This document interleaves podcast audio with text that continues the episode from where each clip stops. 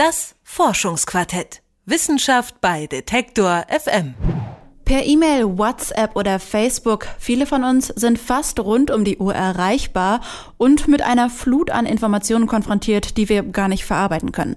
Soziale Medien überfordern viele Menschen und können zu Stress führen. Viele Unternehmen haben mittlerweile sogar ihre eigenen sozialen Netzwerke und wie die das Arbeitsleben verändern, haben Wissenschaftler untersucht. Das Ergebnis, sie führen zu mehr Leistungsdruck. Warum das so ist, hat Konstantin Kumpfmüller für uns herausgefunden. Soziale Medien haben den Alltag vieler Menschen im Griff. Aber nicht nur in unserem Privatleben ändert sich die Art der Kommunikation, auch in der Arbeitswelt haben soziale Netzwerke Einzug gefunden. Vor allem große, weltweit agierende Unternehmen nutzen ihre eigenen sozialen Medien für die interne Kommunikation. Die Vorteile liegen auf der Hand, denn große Unternehmen haben auch großen Kommunikationsbedarf wo also überall das Problem besteht, dass die Arbeit an verschiedenen Standorten stattfindet, dass äh, viele vielleicht an verschiedenen Standorten an ähnlichen Problemen arbeiten und dass von daher die Idee äh, relativ naheliegend war, sowas über soziale Netzwerke besser zu organisieren, dass ja, Menschen, die an den gleichen Problemen arbeiten, auch voneinander erfahren können, dass sie sich in Foren zusammenfinden können, Fragen stellen können. Ich arbeite gerade daran, kann mir jemand helfen? Macht das vielleicht schon jemand, sodass äh, ja Wissen zueinander kommen kann, was ansonsten ja nicht verbunden ist. Erklärt Tanja Carstensen. Sie ist Soziologin an der Ludwig-Maximilians-Universität in München.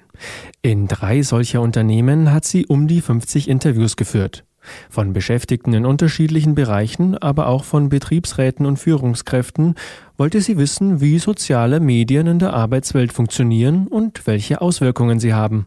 Das wird oft unter Enterprise 2.0 oder Social Collaboration diskutiert. Das sind eben Prozesse, in denen ähm, Unternehmen ja, soziale Netzwerke einführen, die ganz ähnliche Sachen können wie Facebook, also zum Beispiel ähm, ja, ein Persönlichkeitsprofil haben, Foren, ähm, oft sind Blogs damit verbunden, man kann Gruppen gründen, man kann diskutieren ähm, und die Idee ist eben von Unternehmen, dass das, was im Facebook und auch bei Wikipedia und so weiter so gut funktioniert, dass äh, Menschen anscheinend bereit sind, ganz viel Wissen zu teilen, zu diskutieren, da Sachen zu entwickeln ähm, und Engagement da reinzugeben, dass man das eben für fürs Unternehmen auch nutzbar macht. Die Vorteile für die Unternehmen liegen auf der Hand.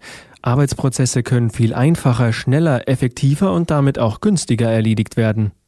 Auch für die Arbeitnehmer ist das Arbeiten im sozialen Netz erstmal angenehmer. Statt der E-Mail-Flut kann man ganz gezielt Informationen abrufen, genau dann, wenn man sie auch braucht.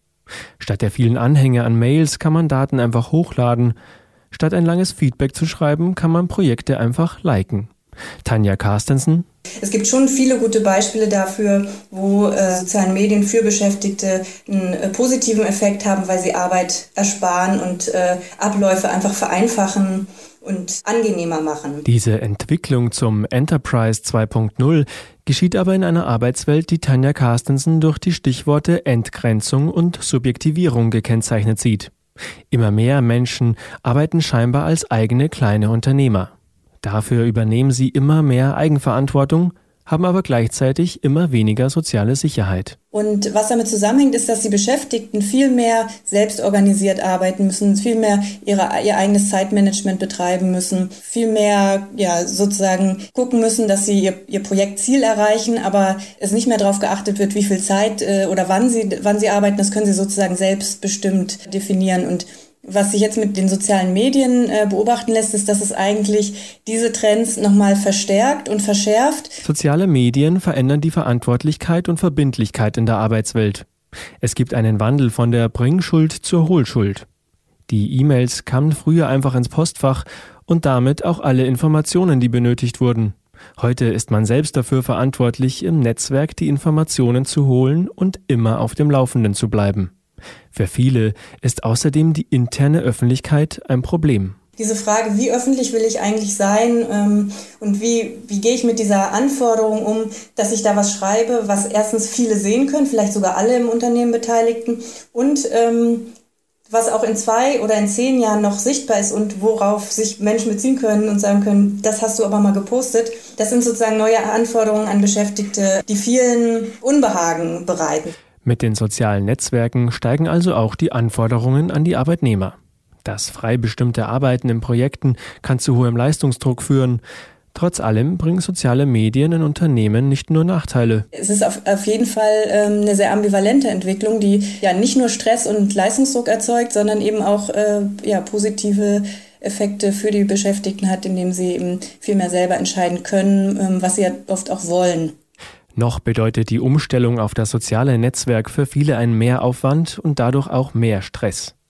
Der Trend zu den sozialen Medien anstatt der einfachen E-Mail wird aber weitergehen. Soziale Medien in der Arbeitswelt erhöhen den Leistungsdruck. Ein Beitrag von Konstantin Kumpfmüller. Das Forschungsquartett. Wissenschaft bei Detektor FM.